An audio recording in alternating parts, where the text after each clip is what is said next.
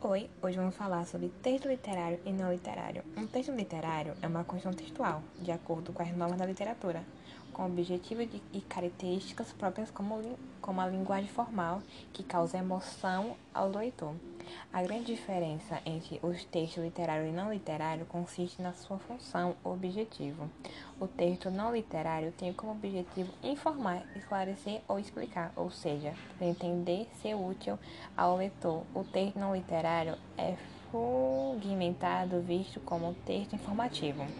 Os exemplos de texto literário são os poemas, os romances, os contos, as novelas, as lendas, as fábulas, as crônicas. Já o texto não literário, os exemplos são reportagem, entrevistas, cartas comerciais e artigos científicos.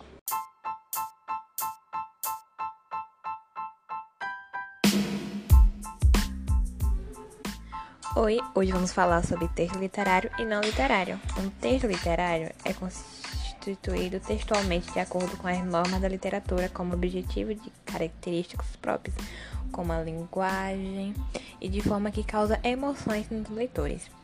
O texto não literário tem como objetivo informar, esclarecer ou explicar, ou seja, pretende ser útil ao leitor do texto não literário é fragmentado, visto como texto informativo. A grande diferença entre os textos literários e não literários consiste na sua função ou objetivo. Os exemplos são do texto literário são os poemas, os romances, os contos, as novelas, as lendas, as fábulas e as crônicas.